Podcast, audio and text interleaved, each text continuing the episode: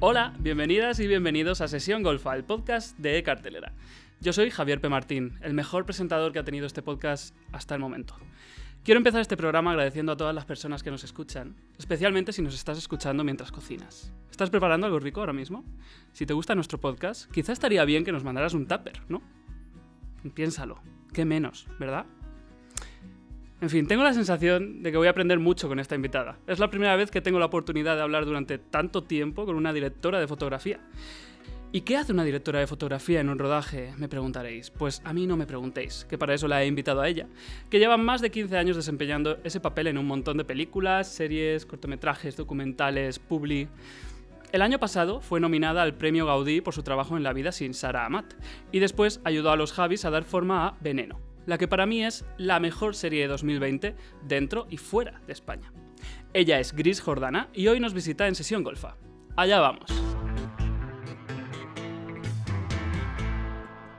Bienvenida a Sesión Golfa, Gris Jordana. Eh, me alegro mucho de que seas mi primera invitada de, de perfil más técnico, porque, porque espero, espero aprender mucho de todo lo que me vas a contar. Dani de la Orden me dijo que, que no, que no, que no iba a enseñarme nada, pero porque es muy modesto. Pero sí, sí, se aprende mucho con, estos, con estas visitas.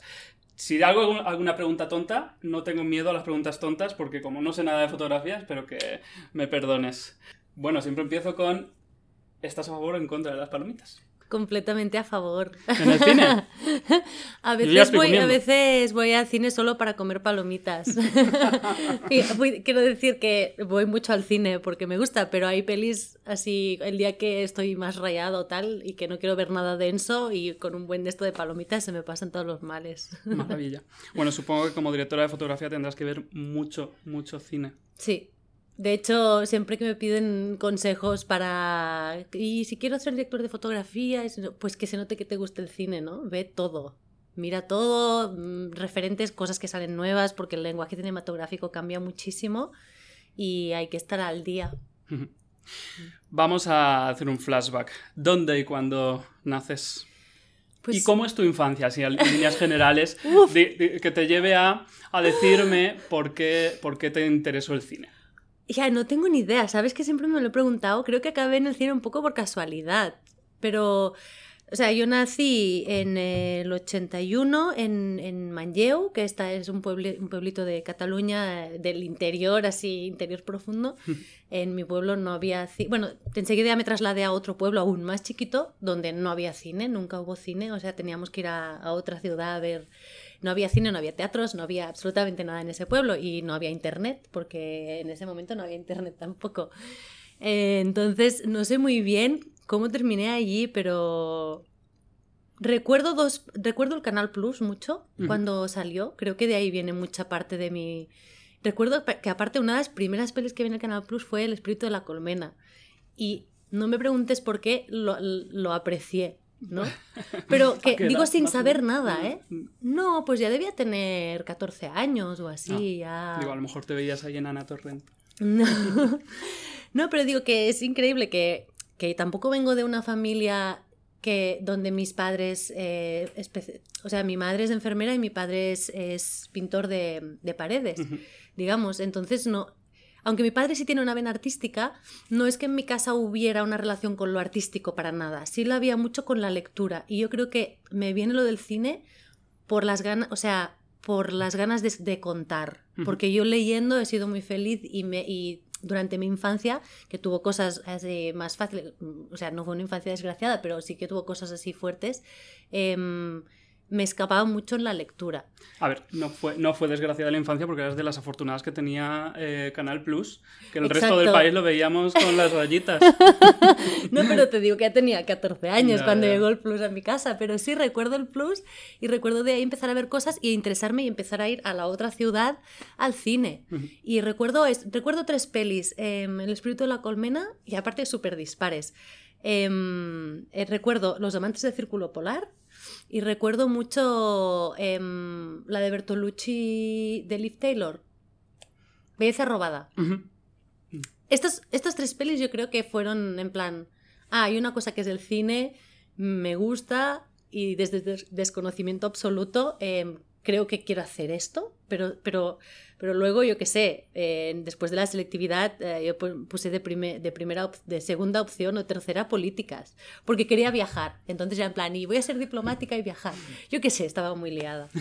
Pero por, su- y también, por suerte al final la primera fue audiovisuales, no saqué la nota suficiente de audiovisuales por poco, y entonces eh, vi que existía el SCAC y dije, ah, y el SCAC no sé ni cómo me dejaron entrar. De hecho, cuando fui a la entrevista personal, eh, Sergi Casamichana, que eh, era el director en ese momento que hacía las entrevistas, me dijo, tu, tu examen de cultura audiovisual es eh, uno de los peores de los, todos los que han hecho el examen, pero la secuencia que has escrito eh, nos interesa muchísimo.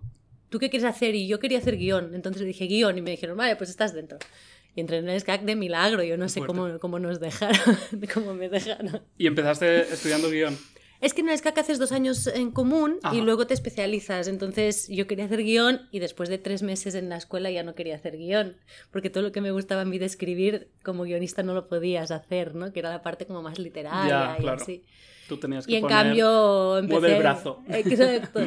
Y en cambio empecé a ir a ayudar a los rodajes de los de cuarto y vi que los de cámara eran los más guays con diferencia y tenía 18 años. Entonces, como que te digo que no, o sea, que no fue vocacional, que no desde pequeña voy con una cámara y tal, no. Fue un poco la vida. De hecho, em, tus créditos antes de ser directora de fotografía son créditos de, como técnica de, de- de toda índole, Sí. ¿verdad? Eh, he recogido aquí unos cuantos por, por- por ir pasando por ellos rápidamente porque me hacen, me, me llaman la atención. En plan, primero en el departamento de arte de Tretium, un cortometraje de Javier Ruiz Caldera. Sí, Traitum, sí. ¿Ese fue tu primer trabajo? Sí, bueno, mi primer... Es que era, era en la SCAC. Ah, claro, era como prácticas. En ese corto me di cuenta que no quería hacer arte, que quería hacer foto. El director de foto era Arnau Valls y eh, su generación, que ahora están todos haciendo cosas chulísimas y currando, y somos todos, nos hemos convertido todos bastante en amigos, em, eran muy guays los de foto. O sea, seguramente le daban mucha rabia a todo el resto, pero a mí me... O sea, yo quería ser como ellos, entonces... ¿Por qué eran guays? Pues no sé, porque en el set, eh, o sea, que no sé, porque tú estabas en un set y, y- y- quien mandaba y quien sentías que hacía algo era- eran estos chicos que estaban detrás de cámara, ¿no? Que ahora yo no soy así en el set tampoco, ¿eh? Pero en ese momento como que fue en plan, wow, qué guay cámara, qué guay estar en cámara y qué guay la luz y qué guay estar en el set, ¿no? Como que en arte estabas muy por todos lados y no estabas tanto en el set. Después tengo apuntado em, segunda ayudante de cámara, creo, en The Cheetah Girls 2 de Disney Channel. No, auxiliar, auxiliar. Auxiliar.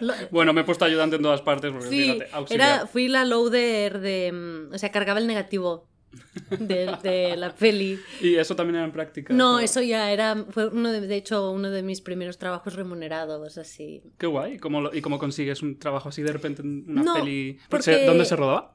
En, en Barcelona. Ajá. Pero todo fue porque mi profesor en la SCAC, Julián Elizalde, que aparte de, de ser mi profe, pues ahora es mi amigo y, y- y no fue solo mi profe en la SCAC, sino que ha seguido siendo, siendo mi profe. Yo le llamo mi maestro de la luz porque me han, o sea, con él, o sea, él fue el primero que yo estando de alumna se, se fijó se, bueno, se fijó en mí, como que le gustó como yo estaba en el set y, y me llevó de, de meritoria en una serie que él estaba.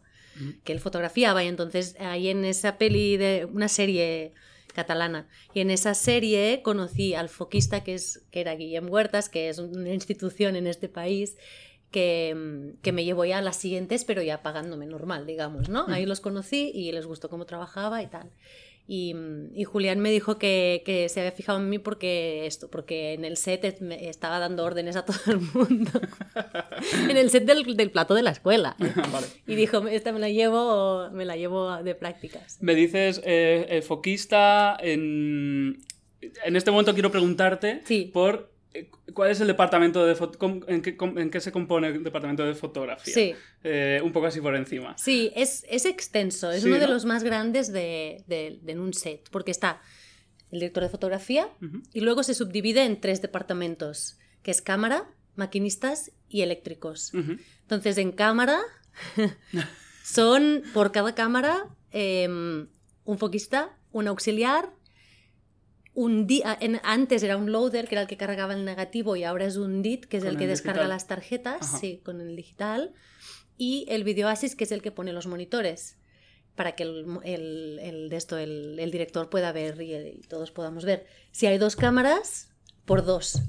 O sea, bueno, el DIT y el, y el video asistente se quedan solo uno, pero dos foquistas, dos auxiliares, que el foquista es el que sigue con el foco el movimiento del actor, y el auxiliar es que hace las claquetas y, bueno, tras, traslada el material uno al otro. Luego están los maquinistas, que son eh, los que mueven las dollies. Ujú. Y, o yo que sé, tienes que grabar en un coche, pues te montan la cámara en el coche, tienes que, las grúas, eh, toda esta parte es de los maquinistas. Y luego otro departamento muy grande es el de eléctricos, que es el gaffer, que es el, a quien yo me dirijo, y él tiene como, depende de la peli, puede tener a dos que le ayudan, que son los eléctricos, o puede tener a 15, yo que sé. En España normalmente tenemos cuatro. Bueno, yo, las pelis que hago yo, pero sé que en Estados Unidos creo que son una legión, ¿no? Porque hay gente por todos lados. Y ellos son los que colocan las luces donde yo les digo, digamos.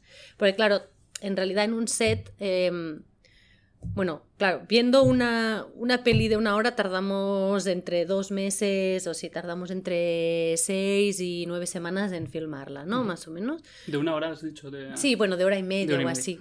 Em, en, en peli, ¿eh? en series se va más rápido. Pero claro, eh, o sea, eh, dentro de...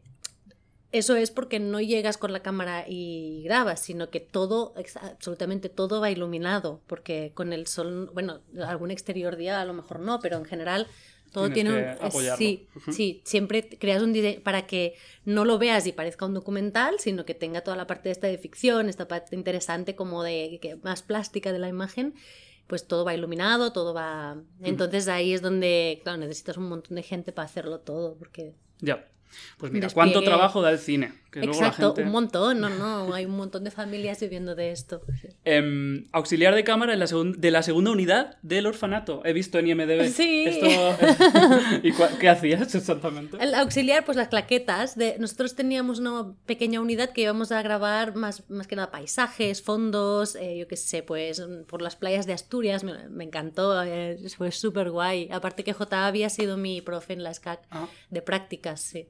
Y, mm, y, nada, y fue una de las primeras pelis así también grandes que fue justo después de las Cheetah Girls. Y nos lo pasamos súper bien en Asturias. Bueno, supongo que ellos sufrieron más, pero lo guay de ser auxiliar es que tienes poca responsabilidad, entonces es, es muy divertido. lo echas de menos a veces. A veces sí. vale. Em, también he visto que fuiste auxiliar de cámara en Héroes de Pau Freixas, con el que has tenido una relación eh, profesional alargada. Sí, pero eso es gracias a Julián Elizalde, Sí. porque el director de foto de Pau es Julián Elizalde, que es el que me llamó para hacer héroes. Em, luego en Sé quién eres, Julián me llamó para que le hiciera l- operara cámara y hiciera la segunda unidad y acabé haciendo algunos capítulos también cuando. Julián se, se tuvo que ir. Y luego ya vino eh, otra serie de Pau que directamente... Días de pues, Navidad. Sí, que directamente hice yo. em, que Julián no sé si no podía o bueno, no sé cómo fue. Pero digamos que, que el team es Julián y Pau y yo de ahí Julián me, me- que lo tuvo que luchar un poco para que me dejaran hacer a mí ese rol porque en ese- cuando hice sé quién eres había hecho pelis pero muy independientes y tal y, y pues em, bueno tuvo que lucharlo en plan sí ella está preparada para hacer esto pero costó que confiaran en mí digamos Y, y la pregunta que te vamos a hacer siempre, siendo mujer, eh, ¿te ha costado más Ay, que te dieran trabajos?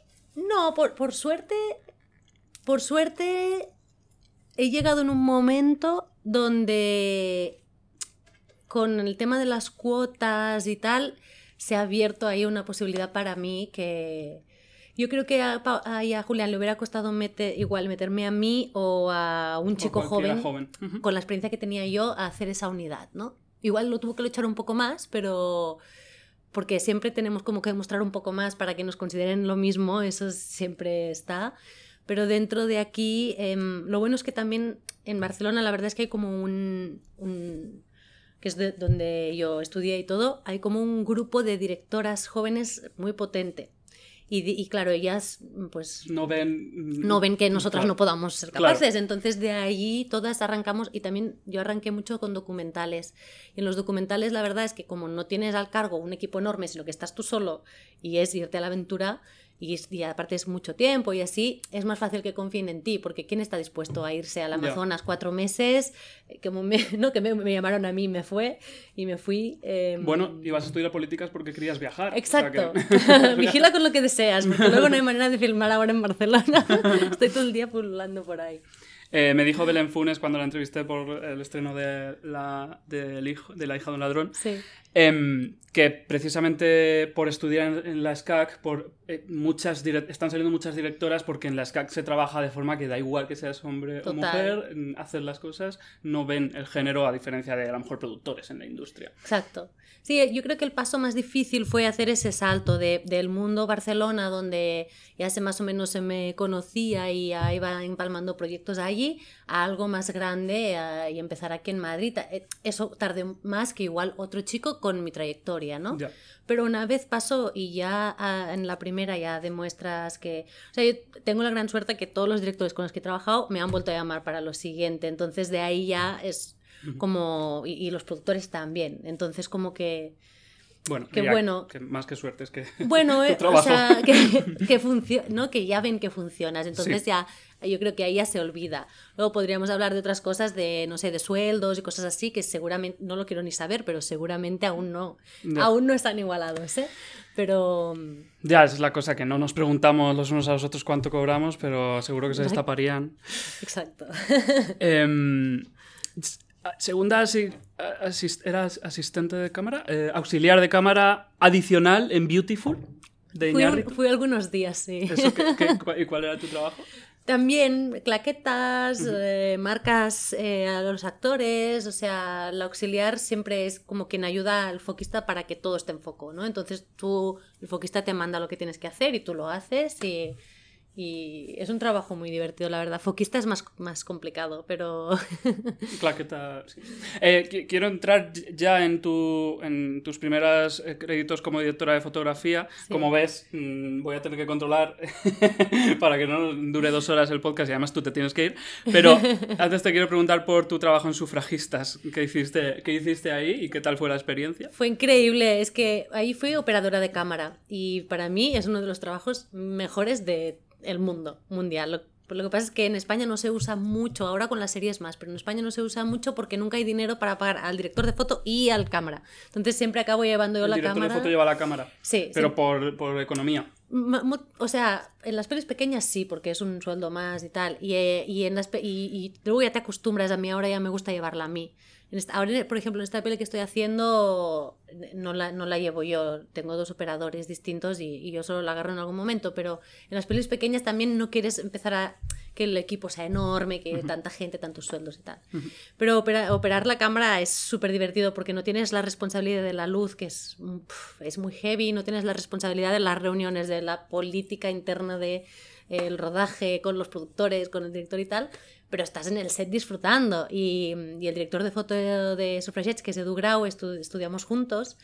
eh, y nos bueno y pues nos llamó a mí a- y a dos más eh, amigos también am, para rodar en Londres esta peli de época que la rodábamos en 16 milímetros y con zooms, entonces era un disfrute absoluto. Aparte, Edu nos tenía con Walkie a los tres que nos podía dar órdenes, pero no le podíamos contestar y nos gritaba todo el tiempo: ¿Qué es esta mierda? No sé qué. Porque Edu Genial. es así. y, y nada, y aparte que aprendí mucho, fue una experiencia brutal. brutal. Y, y entonces eh, trabajas con Cari Mulligan, Elena Carter, Sí, sí, sí. en plan... Increíble. Y también por la generosidad de Edu que, que me llevó a mí allí cuando yo tampoco había hecho tanto, ¿no? Que él confiaba en mí y luchó para que yo estuviera de operadora en vez de tener un operador inglés de toda la vida que lo hubieran puesto. Como que mm, siento que en, la- en mi generación y en esta generación, entre eh, la generación de Arnau y estos y, y la mía, a nivel fotógrafos nos hemos ayudado muchísimo. Nos pasamos los trabajos, cuando a uno le va bien y no puede y le llaman para algo, ¿no? Pues recomienda a los demás, en los que él cree, ¿no? Hay con unos que tienes más afinidad con los otros, pero como que hay mucha ayuda, más Sí. que competencia hay mucha, mucha ayuda, es muy guay. Quizás pasa en, en todas las generaciones. Eso lo hablaba el otro día Nacho Vigalondo en su programa con, con Luis López Carrasco, que creo que son muy amigos, y gente que, que sí, efectivamente os vais ayudando y Hmm. consiguiendo trabajos y tal. Vale, Según IMDb, tu primer crédito como directora de fotografía es en Estúpidos basado en hechos reales, un cortometraje de 2004. Que es mi corto de final de carrera, sí. Ah, muy bien. O sea que después, 2011, eh, la película estadounidense Mide, de Mide Mariore Aina. Aina y, y el director se llamaba Olamide Marore. Dios mío. Tengo aquí... Sí, sí, sí. Olamide Marore. Sí. Aina. Esa es tu primera película. Esa es mi primera en película. 2011. Que la filmé en Nigeria. Y era estadounidense la producción. Era el. Sí, el director era de Estados Unidos, de origen nigeriano. Quiso ir a, mm, a rodar esa pelea en Nigeria. Em, fue un desastre total, todo, absolutamente. Fue una experiencia muy valiosa, pero em, catastrófica en muchos sentidos. Em, y nada, eso fue. Muy bien. Nunca Aprendí... se llegó a estrenar. Aprendí... Ah, fíjate. La talonamos en Londres. Yo estaba contenta con la peli, pero la verdad es que la peli en sí era un desastre. Ujú. No sé, yo estaba contenta con la, La imagen. fotografía preciosa, que es lo que muchas veces decimos los críticos cuando, cuando la película no nos ha gustado nada. Tiene una fotografía... Sí, sí, no, y aparte filmar en Nigeria fue una odisea así ¿Sí? terrible, terrible. O sea, me tuve que ir llevando gente de España para allá porque es que el tercer día los eléctricos ya no vinieron, ¿no? Porque es que hacemos muchas horas. no sé, sí. Luego nos extorsionaban todo, o sea, parecen clichés, pero nos pasó, ¿eh? Estábamos rodando en una localización y de repente o nos pagáis el doble o os tenéis que ir con la secuencia a medias, o sea, cosas así absurdas. Pero bueno, lo recuerdo, ahora lo, recuer- lo recuerdo con cariño. pero- Aprendiste, aprendiste. Sí. Pero Eh, no os recomiendo la peli para nada. Eh, quiero pasar a Pozo Amargo, porque es una película que... mm, Bueno, ¿qué, qué piensas tú de la película? Yo amo Pozo Amargo, porque aparte es la primera vez que sentí que me llamaban alguien, para hacer- o sea, como que me ofrecían un proyecto, ¿no? Ujú. Porque antes hice Family Tour con Liliana Torres, pero porque estudiamos juntas y aparte éramos muy amigas y empezamos como la vamos a rodar con una 5D tuyo, no sé qué, y se fue agrandando y acabamos haciendo una peli, peli, pero como siento que yo fui muy parte de la energía de que el proyecto se llegara a hacer, ¿no? Ujú. En cambio, Pozo Amargo me llamaron, ¿no? Y era como, ah, ya soy directora de Ya- fotografía. ya- ya Ahora llegado. sí soy directora de fotografía. Y aparte que es una peli que a nivel fotográfico yo estoy sup- aún, aún ahora es una de las pelis que siempre que me piden eh, de que estás orgullosa digo Pozo Amargo porque me parece estéticamente es de las cosas que estoy más orgullosa de haber hecho. Eh, también el trabajo con el director fue súper enriquecedor porque yo soy muy práctica. Por eso se me da bien hacer series, porque voy muy rápido y soy muy práctica. Y, y- y también preparo mucho, mucho. O sea, te- la preparación que hago es muy extensa, me lo ocurro mucho para llegar al set y tener muy claro lo que voy a hacer, ¿no? Y con el güero, ¿En qué consiste en esa, prepara- esa preparación? Uf, pues es muy, o sea, es muy larga, pero es, por ejemplo, ver, bueno, primero ver referentes en común con el director. Luego, em, desglosar secuencia a secuencia con una planificación de planos. Que a veces lo haces conjunto con el director, a veces yo los propongo, a veces ellos me proponen, a veces te viene una story, ¿no? Un storyboard y tú solo tienes que iluminarlo. Depende mucho de, de qué peli estés haciendo.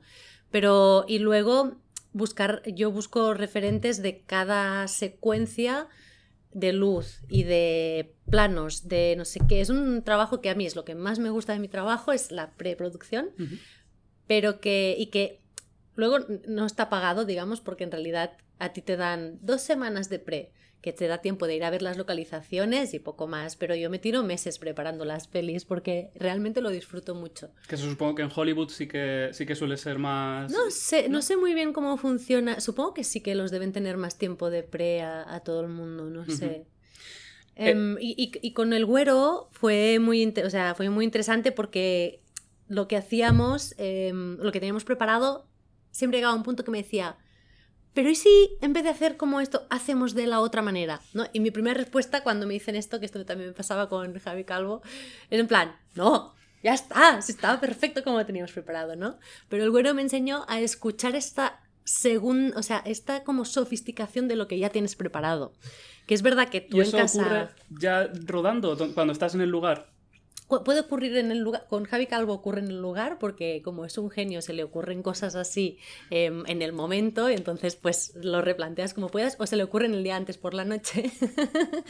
Eh, con el güero no, con el güero fue en plan en las localizaciones o no sé qué, pero, pero yo ya lo tenía, yo para mí estaba bien, ¿no? Entonces con él aprendía, nunca está suficientemente bien. Siempre puede haber una, una cosa más que sea más interesante aún, ¿no? Como una capa de profundidad. Entonces, eh, nada, no sé, Pozo Amargo para, yo creo que para mí y para todo el equipo, porque ahora aún estoy trabajando con gente que nos conocimos ahí de mi equipo, fue una experiencia muy guay. ¿Cuáles eran? Eh, he estado viendo, la tengo pendiente, la verdad, pero he estado, la he estado viendo por encima. em, y es una película rodada en Cuenca, Sí, pero que a veces parece un western. Luego también tiene una parte en blanco y negro. Eh, ¿Cuáles eran las referencias que trabajasteis? Muchas. ostras. em, a ver si me acuerdo, porque han pasado tantas cosas entre medio. Teníamos... Y solo mm, seis años, ¿eh? Es verdad, wow.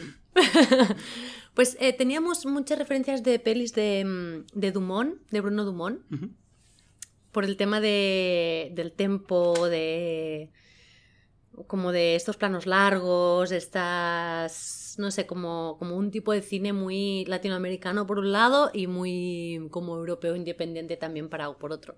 Y, mm, y de- del blanco y negro teníamos muchas referencias de Belatar, de... Sí, de Belatar sobre todo, de, de los rusos. Y, mm, y para el color, me pa- bueno, encontramos con el güero em, cuadros de, de Sorolla. Mm, No, de Sorolla no, perdón. De mm, un pintor español que pinta La Mancha, que no me, no Debería, me ser- acuerdo. debería saberlo porque soy manchego, pero...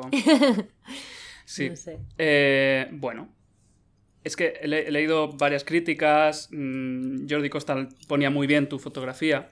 Decía la extraordinaria direc- dirección de fotografía de Iris Jordana convierte a Cuenca en un espacio alegórico. Es que, es que realmente a mí, bueno, es una peli que no es nada fácil, ¿eh? La estrenamos en Sevilla, que ganamos nuevas olas. El matrimonio que teníamos detrás del güero y yo que est- mientras veíamos la peli, estuvieron todo el- o sea, peleándose todo el tiempo porque ella se quería ir y él se quería quedar. Y luego empezaron a, a- O sea, es una peli donde, por ejemplo, salen un montón de genitales masculinos, o sea, así. Y cada vez que salía otra vez otro plano de el señor de atrás, ¡otra vez! ¡Nos vamos! O la señora, no me acuerdo. Y el güero y yo, en plan, madre mía, esto, o sea, no les va a gustar nada. Luego es una de esas pelis que hay gente que cree que es una peli de culto y hay gente que no aguanta más de media hora, ¿no? Es de estas pelis así com- complicadas. Pero yo, un- yo la amo. Y tiene un plano secuencia también que ha llamado, llamó mucho la atención, ¿no? Sí, sí. Y aparte con Natalia, el güero... Natalia de Molina que sí, le va la marcha, porque es que le va a tope la marcha. hace películas que muchas actrices de su... de- no sé, le gusta, le gusta Totalmente. hacer cosas nuevas, diferentes. Sí. Sí, sí, sí. Aparte es una actriz increíble y una persona mejor. Digo, solo coincidí con ella en ese rodaje, pero me pareció increíble porque el güero nunca había trabajado con actores, siempre trabaja con actores. Esta era su tercera peli y en todas las anteriores nunca había trabajado con un actor. Y estaba muy indeciso, pero como el actor principal no era actor, em, sí que, que vio que eh, quedó con Natalia, creo, o algo así, y flipó de lo que hace Natalia y dijo, pues los voy a juntar. Y no, no sabes cómo ayudó Natalia al actor, o sea...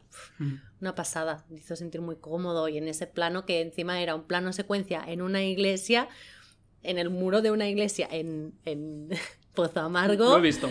Y, y claro, y ellos ahí follando y, que estábamos en plan, nos van a venir las señoras del pueblo, nos van a echar después de esto. Creo que lo hicimos hacia el final porque estábamos todos en plan, uy, uy, uy.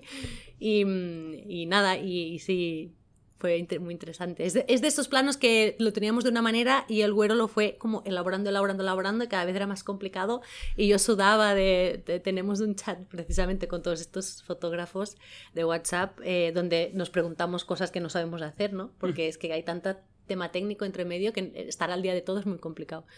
Y yo, o sea, estaba como, no, es que no sé ni por dónde empezar a ver cómo se hace este plano.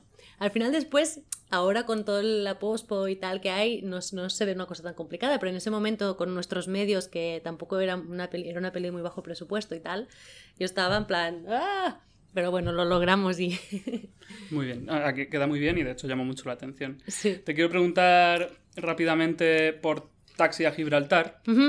Que es, es- es una película más comercial. Sí. Y, y mi duda es, como directora de fotografía, eh, ¿eso, eso afecta a tu forma de, de enfocarlo? ¿Tienes que Sí. pensar que, es, que sea a lo mejor una más luminosa, más accesible? No sí, sé. totalmente. Totalmente. Lo que pasa es que, eh, mira, ahora que justo que lo dices, Alejo Fla me llamó para hacer taxi porque vio Pozo Amargo. Y cuando me envió el guion taxi le dije, pero Alejo, esto no tiene nada que ver. Me dice, ya, pero no quiero que sea una peli comercial solo. O sea, que sí, es una peli que tiene que llegar a más público, pero a mí me interesa que tenga también algo de western y algo así. Entonces vi Pozo Amargo y creo que puedes funcionar muy bien con tú, igual viniendo de un cine más experimental, con la- el resto de gente del equipo que está acostumbrada a hacer igual un, un cine más eh, tal. Pero sí que es verdad que luego, claro, uno mismo se censura, ¿no? Porque dice, hostias, bueno, aquí sí se le tiene que ver las caras, aquí que no sé qué, esto, esto esta noche hagamos la más brillante, esto no sé cuántos. Claro. Aparte que, por ejemplo, Alejo, él eh, planifica toda la peli. Yo, yo, yo, estoy muy acostumbrada a hacer primeras pelis donde puedo ayudar mucho a los directores a, con la parte de planificación, de narrativa, que es en realidad lo que más me gusta. Con Que Alejo... no, no es lo normal en un director de fotografía. Sí, yo creo que hay de todo. Sí. Sí, en Estados Unidos incluso hay que lo hacen ellos, o sea, no... Yo creo que hay de todo y lo bueno es que hay directores para todo, ¿sabes? Hay algunos que quieren una cosa y otros que quieren otra. Entonces Alejo me dio un storyboard directamente y yo del story pues, em, pues la- ¿no? vi cómo lo iluminaría y así es como que es un tra- un trabajo muy distinto a ya entrar desde el principio a ver cómo contamos esto, ¿no? Con el director, como que Alejo lo tenía súper claro, sí. Y has trabajado sin story muchas veces. Siempre. Eh, o sea, De hecho, est- el eh, story queda plasmado tal cual. Suele quedar pl- plasmado. O sea, en, en Taxi necesitábamos story porque había muchas secuencias de acción de coches y tal que Lo está más bien. complicado. Sí, porque se- todo va mucho más fragmentado, se tiene que filmar todo más fragmentado, entonces em, va muy bien tener el story. Pero eh, te digo que el resto de pelis que he hecho, todas las otras, no hemos usado story. ¿Y, y, y qué, y qué tal? O sea, ¿lo hace más difícil? No. Para mí hace más difícil el tema del... Que te, te digo, hay directores de foto para todos, hay directores de foto que les flipa eh, la iluminación solo, ¿no? Y que la- lo plástico. Entonces es como, pues les dan un story, fantástico, pues la cámara es esto y yo me lo paso bomba iluminando. Yo no, yo em, lo que disfruto más es em, toda la parte narrativa de dónde ponemos la cámara, cómo lo contamos, qué tal, qué, expresa, qué expresas desde aquí, qué expresas desde allá. Y me, y me lo paso muy bien con los directores trabajando esto. Y la luz, pues me viene, me viene inspirada por lo que hemos hablado con el director, que quiere contar ese plano, ¿no? O sea, como que no sé si sabría llegar a un sitio sin haber leído un guion y iluminar un... O sea, sí, lo Ya. sabría ahora ya de oficio, porque ya llevo muchos años, pero como que necesito estar inspirada por el guion, digamos. Por el tono, Exacto. por... Sí. Hmm. La vida sin Sarah Matt, Sí. Por la que fuiste nominada en, lo- en los Gaudí. Hmm. Los premios, por cierto, esta misma semana, la, pri- la primera directora de fotografía se ha llevado Por un fin, Goya. por fin. eh, que supongo que, que está relacionado con lo que decías de las cuotas. O sea, es, es- es una, es una consecuencia. Estáis trabajando más directoras de Hmm. Claro. foto y, y por fin estáis accediendo a esos. Exacto, y se está viendo que el trabajo que hacemos es completamente, o sea, totalmente al, al mismo nivel competitivo que, que el de los chicos. Em, ¿Y qué tal? Sabes que intenté verla esta semana y no está en ninguna parte. La vida sin Sarah Amat. Ah, estaba en filming, pero... Ya, la han quitado. Ya. Eh, Em. ¿Qué tal la experiencia de ser nominada en los, en los Gaudí? Ay, me puse ¿Cómo muy nerviosa. llevaste? Pero porque era el año de Okearde, Sí, que es que es sabíamos, sabíamos que ganaría Mm. que ganaría Mauro porque Okearde es increíble. Em, me puse muy nerviosa en el momento en que dijeron y la mejor fotografía es, tuve la certeza que si ganaba yo, que era improbable, no podría verbalizar ni una sola palabra. me quedé ahí clavada y dije, madre mía, suerte que, suerte que no he ganado, tendré que estar más preparada si hay otra vez denominación. Eh, la vida Charamat fue una de esas pelis que tenía que empezar, empezó siendo una telemovie, la rodamos en tres semanas, con una directora que tenía mucha experiencia con los actores, porque es la coach de, de precisamente de J. Bayona, de actores, pero que era su primera... Sí, Ujú. y era la primera cosa que dirigía ella completamente y fue muy guay porque me dejó manga ancha para que yo narrativamente, ¿no? El tema de la cámara y tal, em, le pudiera aportar muchísimo y nos entendimos muy bien y está escribiendo ella ahora ya otro guion que me encanta. Tengo muchas ganas de volver a trabajar con ella. Días de Navidad. ¿Sí? Aquí quiero aprovechar para, porque pienso en ese rodaje con Victoria Abril, Ángela Molina, Verónica Forqué. Madre mía, que, o sea, me explota la cabeza. Y quiero preguntarte cuál es la relación de las directoras de fotografía con los repartos. Eh, y, o en tu caso en concreto. vaya. Sí. O sea, que. que- mm, Depende, cambia mucho si llevas la cámara o no. Porque al final, eh, si llevas la cámara, estás allí eh, con ellas y tú eres quien les dice mm, aquí, para allá, no sé qué, no sé cuántos. Pero si es, si, mm, si no llevas la cámara, por ejemplo, en días de Navidad era todo steady. Y, para esto viene un operador de steady, por- por ejemplo, Peque Griffin, que es el que hace algo con el que trabajo la mayoría de veces. Y entonces es él el que más se relaciona con ellas.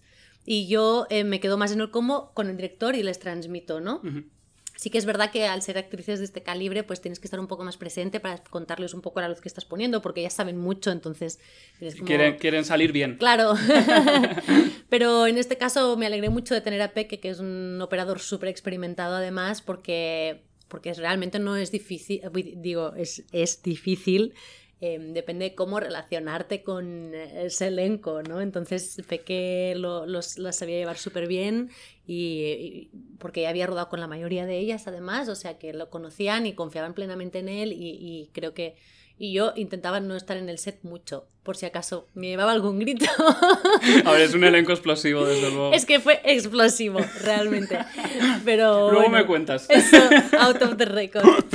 Pero, pero funcionó, funcionó todo muy bien y esto, y Peque hizo un trabajo increíble con todo, con todo el mundo, con todas ellas. Y bueno, y, y- y claro, y luego, por ejemplo, en, el, en el- la segunda historia, ya con, con Elena Naya y todas ellas, pues sí que ya estaba yo más, más presente en el set, ya no me daban tanto A ver, te respeto. entiendo perfectamente. Es que imponen, imponen. T- tengo un dato que nos dijeron en una directora de fotografía, no recuerdo su nombre, en Tudela. Hmm. Nos contó que Netflix influye mucho en la fotografía porque imponen una marca de cámaras. Esto Bueno, no sé si. no Más sé, que una marca de cámaras, unas marcas de cámaras. un- o sea, tienen un Te catálogo. hacen escoger para, para que sean cámaras de, de, según ellos, de la calidad 4K, no sé qué. Ajá. Em, a mí me parece una putada, porque, por ejemplo, Veneno em, rodamos mucho con una cámara que Netflix no, hubiera usado, no nos hubiera dejado usar, con unos formatos, mezclando unos formatos que creo que le dan una, una cosa muy guay a la serie que Netflix no nos hubiera dejado usar, ¿sabes? Entonces sí que te limitan un poco, pero también sé que si se lo justificas con... O sea, si lo justificas, em, te dejan usar un tanto por ciento de esto y otro formato. Yo también, es verdad que lo, lo que lo que he estado haciendo con ellos em, no requería unos formatos distintos, entonces como que no he notado como que me estaban coartando, pero por ejemplo Veneno sí que hubiera sido una putada, porque queríamos como esa, esa- ese cambio de imagen de una época a otra y tal que no hubiéramos podido hacer. Y eso sí es una putada. Que bien me viene que hables de veneno, porque llegamos a veneno. Eh, Javi Calvo me ha dicho que, que, que sabían que necesitaban a una mujer como directora de fotografía para esta historia. ¿Tú- ¿Por qué? Bueno, supongo que la pregunta es más para él, pero ¿qué te, qué te parece este dato? Supongo que lo sabías. Me parece genial porque eso me dio la oportunidad de trabajar con ellos y, y Veneno ha sido una un, un proyecto que creo que todos los que estábamos ahí ha cambiado el curso de nuestras carreras y de nuestras vidas un poco. Porque mm, aparte que mientras estábamos haciéndolo ya lo ya nota, ya- es solo notas, o sea, estás haciendo, estás rodando y notas cuando algo va a ser muy grande. Y mm, lo notábamos que, que, que, que era una pasada lo que estábamos haciendo, vamos. Y mm, yo no sé cómo terminé siendo su directora de fotografía, porque, porque tampoco había hecho nada de ese estilo, ¿sabes? De hecho, se arriesgaron un montón escogiéndome a mí. Eh, Ambrosi me dijo que, bueno, entrevistaron a varias gente, yo les mandé una propuesta eh, de eh, que me lo ocurre bastante porque tenía muchísimas ganas de hacer este proyecto em, con referentes fotográficos y con un escrito que, que les como hablaba de desde donde yo personalmente, siendo completamente ajena al mundo trans, me podía relacionar con la, con la historia de Cristina. Ujú. Y, y- y Javi dijo que esto los, los convenció, pero Sí. realmente se arriesgaron muchísimo, po- porque nos podríamos no haber entendido nada, ¿sabes? Realmente a nivel visual yo no había hecho nada ni remotamente parecido a Veneno. Ellos tampoco. Ellos tampoco, también es verdad. O sea, ese era un salto para ellos, desde luego. Sí. Em, ¿Y cómo era esa propuesta? ¿Cuáles eran esas eh, mm, referentes fotográficos? Pues había de todo, había mucha foto de Nan Golding, había mucha foto de como pueblos así perdidos, americanos y españoles de niños perdidos en pueblos para toda la etapa primera. Había... mm, no sé, muy variopinta, porque de hecho ellos lo primero que hicieron fue mandarme un documento con unos referentes inverosímiles, que eran en plan, no puede ser esto y esto a la vez. es imposible, o sea, era imposible. Y, y, de hecho, una de, las, una de mis mayores tareas en Veneno fue intentar mantener la coherencia a través de los ocho capítulos, porque que tienen un universo visual y referencial tan heavy y tan... y, y todo lo que... Variopinto. Variopinto que yo era todo, vale, pero ¿cómo hacemos que esto parezca la misma serie, no? Aunque, o sea, ¿qué escogemos para aquí? ¿Qué escogemos para aquí? Y fue, o sea, como mantener, mantenerme yo firme en plan, no, esto para allá no, que se nos va de tono.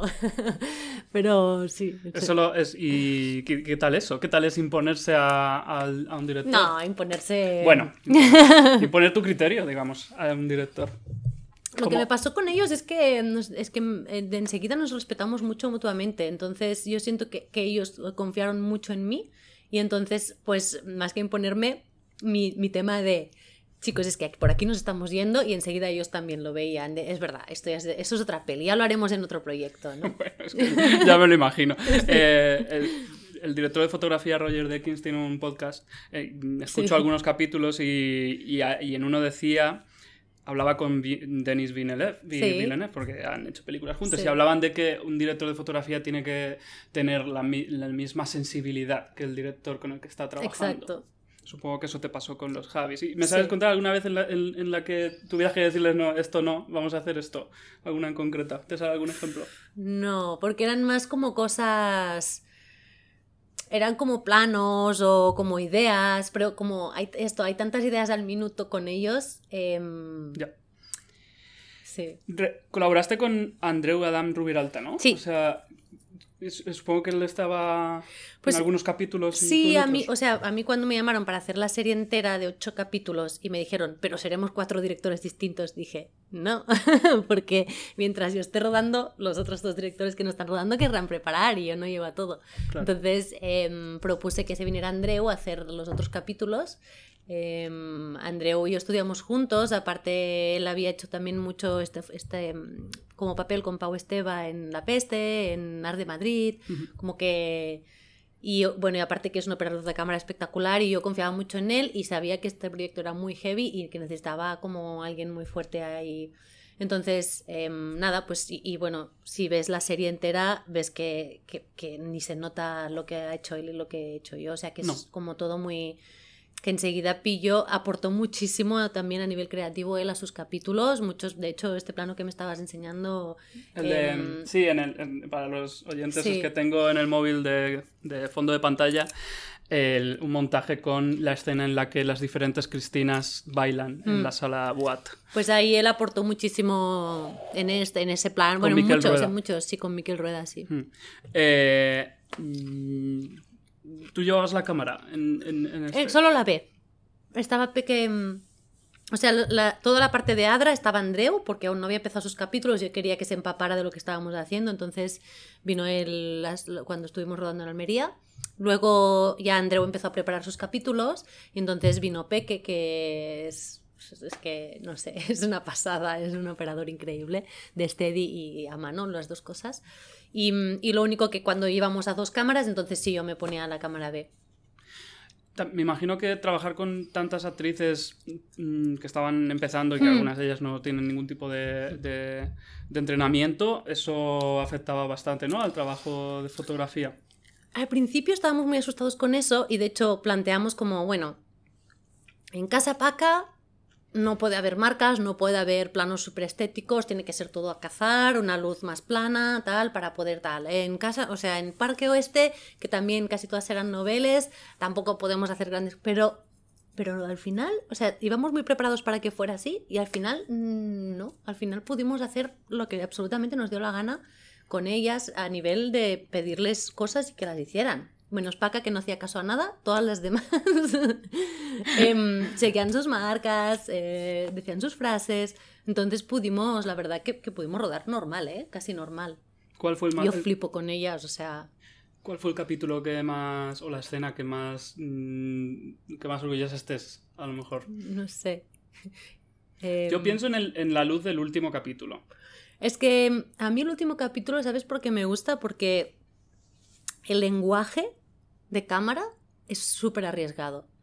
No es lo típico. Y no sé si mucha gente lo ha apreciado, pero el, capítulo 8 para mí es un paso más a nivel de coherencia del capítulo, de coherencia visual, narrativa, una, aporta narrativamente cosas que siento que no se habían hecho tanto. O sea, yo por ejemplo sé que el 5 es como súper ¿no? apantallante porque pasan mil cosas y luz y tal y también nos curramos mucho todo el tema del plató. Bueno claro ese plano secuencia. no y, que teníamos cámaras de la época filmando al, mismo tiempo que filmábamos con las otras cámaras. Fue, o sea una, logística que, que, la luchamos mucho porque creíamos mucho en ello pero que no fue fácil ni para producción conseguirlo ni para nosotros llevarlo a cabo. Era técnicamente muy complicado. Pero el 8 no sé, para mí tiene algo que, que esto que es, o sea, yo que sé, el mismo plano donde se descubre que ella ha muerto, ¿no? Que está el... La cámara nunca está donde la pondrías eh, intuitivamente. Siempre está como enfocando algo que no es lo que más te llamaría la atención. Y hacer esto que va como a contra de lo que de lo que del lenguaje más básico del cine es difícil y a la vez a mí me satisface mucho porque siento que es aportar algo, algo nuevo. No sé. No tomar la ruta Exacto. establecida. Sí, y que siento que es muy coherente el, capítulo entero y no sé. Pero bueno, no sé, es que todos me gustan mucho. Ya, no, a mí también. Em, pero te, decía lo de la luz del último capítulo porque mm, yo cuando lo vi pensé que el capítulo está contando una historia con la luz. Eh, como que Cristina tiene una luz propia. Que en el capítulo se pierde cuando ella está muerta. Sí. Y vuelve también, y vuelve al final, ¿no? De hecho, una, de una de las primeras secuencias de ese capítulo están en Casa de Paca. Sí. Y. Es que no sé si esto es casualidad o no. Y. y aparece, Cristina está hablando con, con, Valeria, que le van a poner la película esta vestida de azul, y pasa al lado de la ventana y sale un rayo de luz. Yo no sé, esto todo esto es, nada es porque todo está todo está muy pensado sí. en ese capítulo por eso está por eso o sea nos sentimos tan orgullosos de, de, ese capítulo porque creo que también ya la experiencia de haber trabajado juntos la pandemia por medio que creo, creo que personalmente nos hizo a todos como un tal llegamos a, a rodar el 8 y ya estábamos, ya éramos como un, no sé, estábamos súper compenetrados y ya, ya, ya, no, ya no estábamos como miedosos de lo que estábamos haciendo, sino que estábamos muy convencidos, entonces nos arriesgamos más y todos confiábamos más en todos y fue muy, muy guay, sí.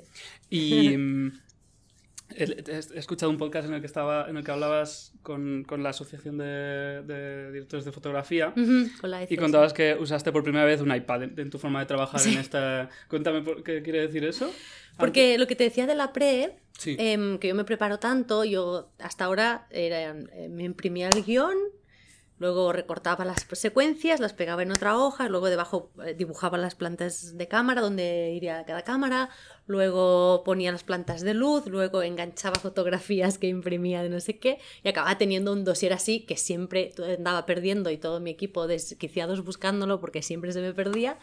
Y, mm, y, y, y, era un armatoste, ¿no? Y entonces encima separatas nuevas de no sé qué secuencia, mierda. ahora tengo que cambiarlo todo.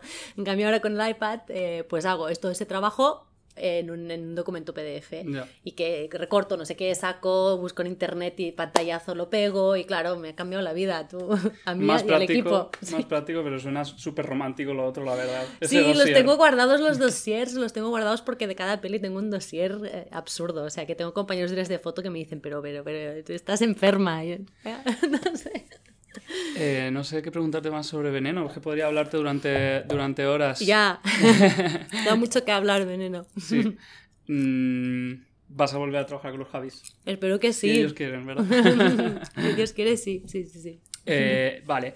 Después veo que tienes Libertad y Coraje, que aún están por estrenar. Sí. ¿Y otra película que no sé si lo puedes decir, la que, la que estás rodando ahora? Eh, sí, ya se puede decir, ya se ha hecho público. Eh, Libertad la teníamos que estrenar antes de la pandemia y bueno, pues como los festivales se han ido atrasando, tal, no lo hemos estrenado, pero es una peli que creo que la gente va a flipar bastante. Es de Bueno, Clara, Ro- Clara Roquet, con la Sí. que ya has hecho dos cortos exacto, antes. sí. También ¿Eras fue- de la misma No, ella es, es más, es más joven que yo, pero pues empezamos a hacer sus cortos. Yo siempre intento hacer cortos de directores así que estén empezando porque siento que es donde creas la relación y, y porque hay gente joven haciendo cosas increíbles.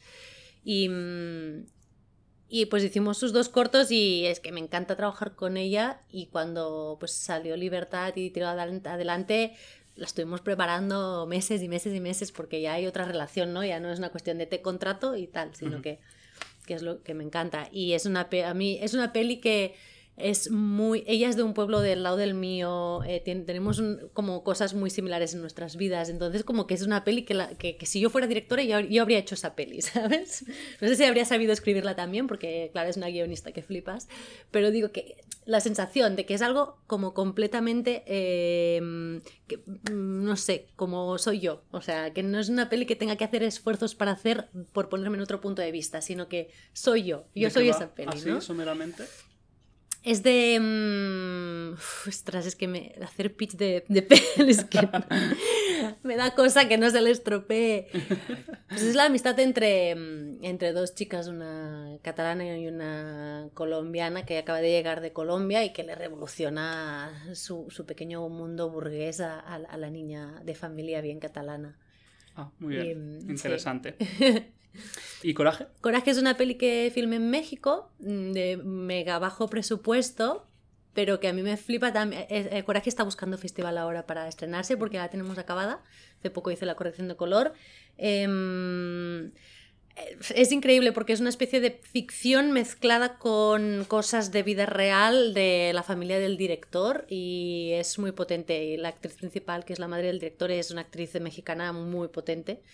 Y mm, es, es una peli muy chiquita, pero a mí me encanta también. Es que tengo muchas ganas que se estrenen, porque las dos las filmamos hace dos años y con el tema de la pandemia se han atrasado. Ya. Y es como, no, quiero que las vean ya. La- Si, es- si busca festivales, tiene pinta de que Horizontes Latinos en San Sebastián es, es- Ojalá, su ojalá. lugar. Sí. Y, la, y la, de, la otra, la tercera, es con Netflix, eh, con J. Linares, la Sí. tercera película de Sí. J. Linares. ¿Cómo se llama? Se llama Niñas de Cristal, las Niñas, de, cristal. Con María Pedraza como Ajá. bailarina. Sí, que hostia, no sabía que era bailarina, pero estoy Sí. flipando. O sea, hoy hemos filmado las secuencias de danza y estoy flipando. O sea, vamos. Y supongo que secuencias de danza, como directora de fotografía, también es un, Sí. un paso. Sí, es, o sea, me daba mucho, mucho respeto porque es, es- claro, es otro tipo de luz, más teatral, pero, pero también tiene que ser muy plástica, muy cinematográfica. Y, y ha, sido, ha sido muy guay, la verdad. Hoy, hoy, de hecho, además, hoy ha ido muy bien el rodaje.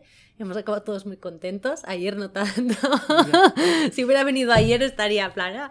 Pero hoy hemos hecho esto, secuencias de danza y que bueno, no sé ni se puede decir esto de lo de la danza, la verdad.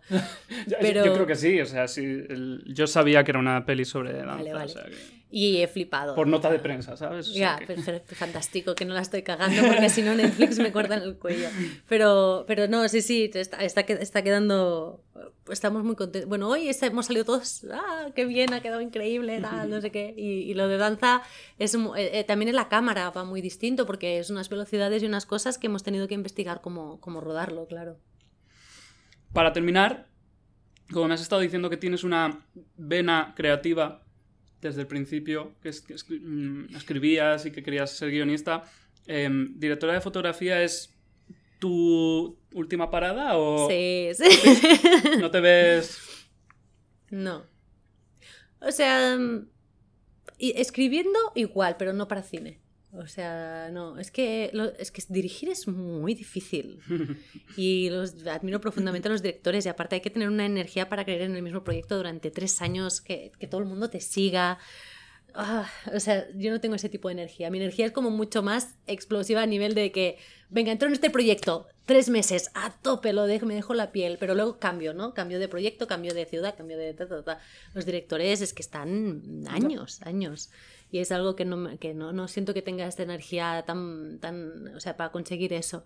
Y guionista, te digo, es que o- ojalá supiera, pero todo lo que me divierte de escribir, justo en el guion no lo puedes hacer.